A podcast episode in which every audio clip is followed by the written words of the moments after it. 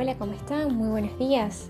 Hoy estaremos presentando el último día del repaso, o bueno, mejor dicho, del tercer repaso que tiene el libro llamado Un curso de milagros.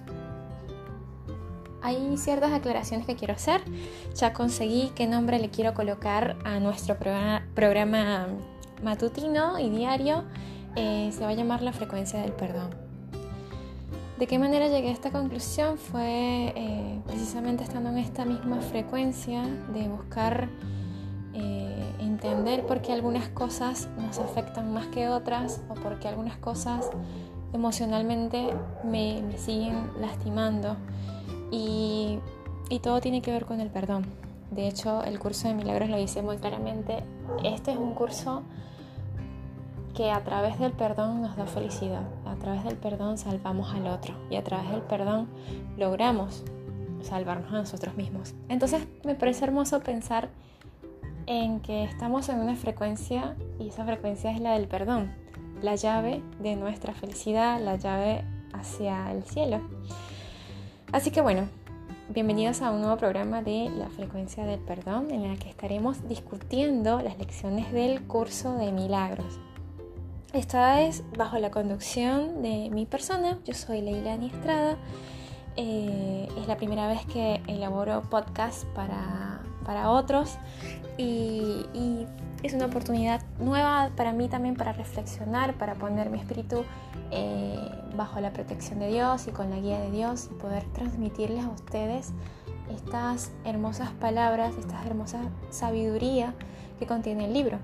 Recuerden simplemente, recuerden simplemente esto, primero que nada, antes de iniciar un nuevo ejercicio, eh, dirigirlo a Dios, dirigírselo al Padre, eh, encomendarnos, decir, bueno Padre, esto lo quiero leer en tu nombre, al Espíritu Santo o a la divinidad o al que... Recuerden que el libro, si bien tiene un lenguaje bastante cristiano, en realidad es muy universal para cualquier creencia, para cualquier idea y de cualquier índole.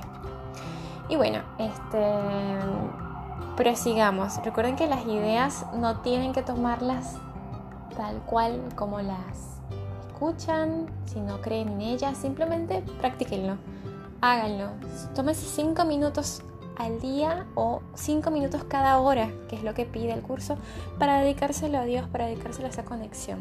En este caso, que es el último, la último, el último repaso del tercero, del que tiene el curso, es la lección 120 y dedicaremos en la mañana y en la tarde. Eh, la primera lección sería 109 descanso en Dios y la 110 soy tal como Dios me creó.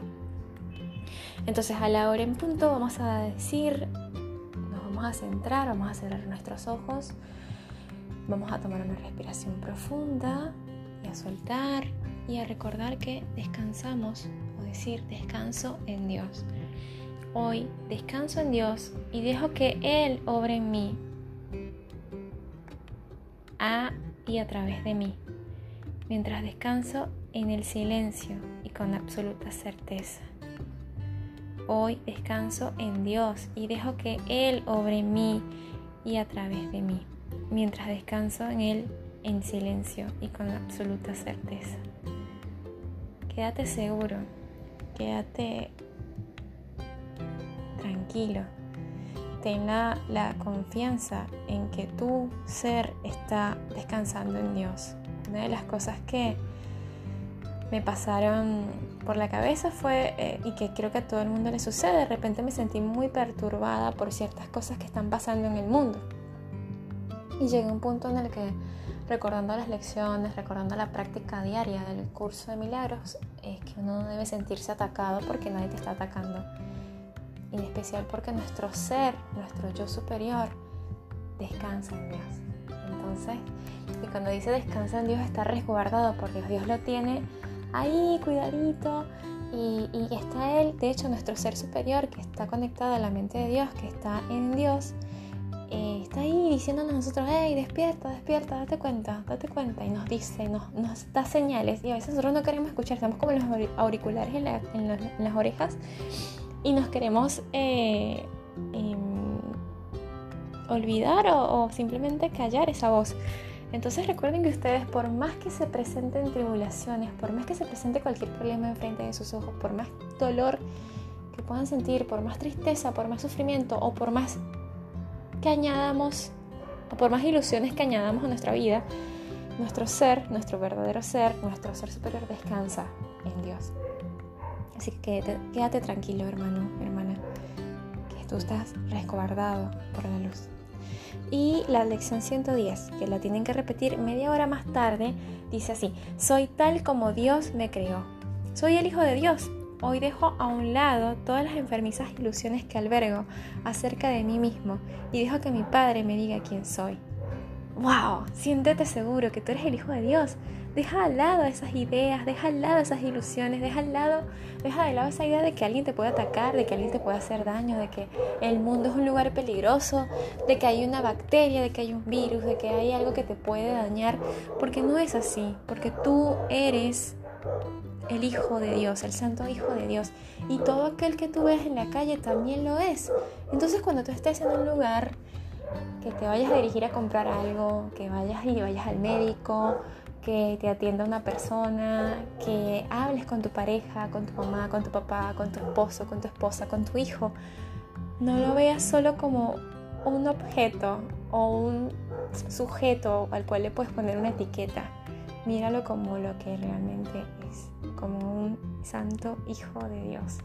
Entonces, en cada lugar y en cada momento te encuentras a Dios. Dios está en el otro y está en ti. Dios está allí y está acá, está en todos lados. Y cuando tú decides cambiar la percepción, dejar de mirar a la persona que estás mirando con desconfianza, con miedo, con ira, con rabia, cuando decides mirarlo desde la alegría, desde la ternura, te das cuenta que tú estás viéndolo así porque estás viendo ese Hijo de Dios en él.